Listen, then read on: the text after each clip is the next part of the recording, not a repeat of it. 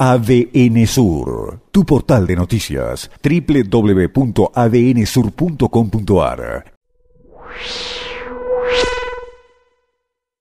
Me sigo preguntando dónde estuvimos todo este tiempo, qué estuvimos haciendo mientras nos ataban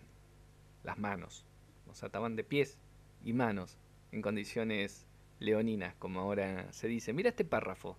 dirigido por el ministro de Economía, Oscar Antonena, a los diputados de la Comisión de Seguimiento de la Deuda Pública de la provincia del Chubut. Desde el punto de vista legal, la provincia no puede emitir un acto administrativo que impida el pago a los tenedores del BOCADE en tiempo y forma. La única manera de intentar interferir en el pago podría ser a través de un cuestionamiento legal ante un tribunal local o internacional. Conforme ha informado el señor fiscal de Estado, no existen precedentes en la jurisprudencia local donde un pago bajo un fideicomiso con regalías petroleras haya sido cuestionado, lo cual hace eh, que tenga un resultado que no puede predecirse. Bueno, después sigue funcionarios del gobierno nacional han desaconsejado esta estrategia, pero básicamente lo que indica este informe que la provincia en su intento de renegociar este bono de 650 millones de dólares por, el que espera un alivio de 169 millones de dólares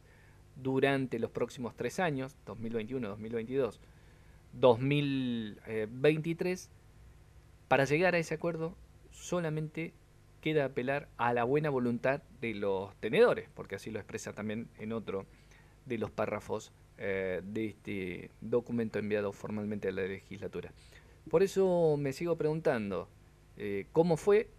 que la provincia, que la sociedad en su conjunto quedó con las manos atadas, con los pies atados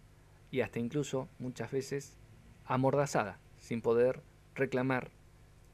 ni protestar contra estas condiciones?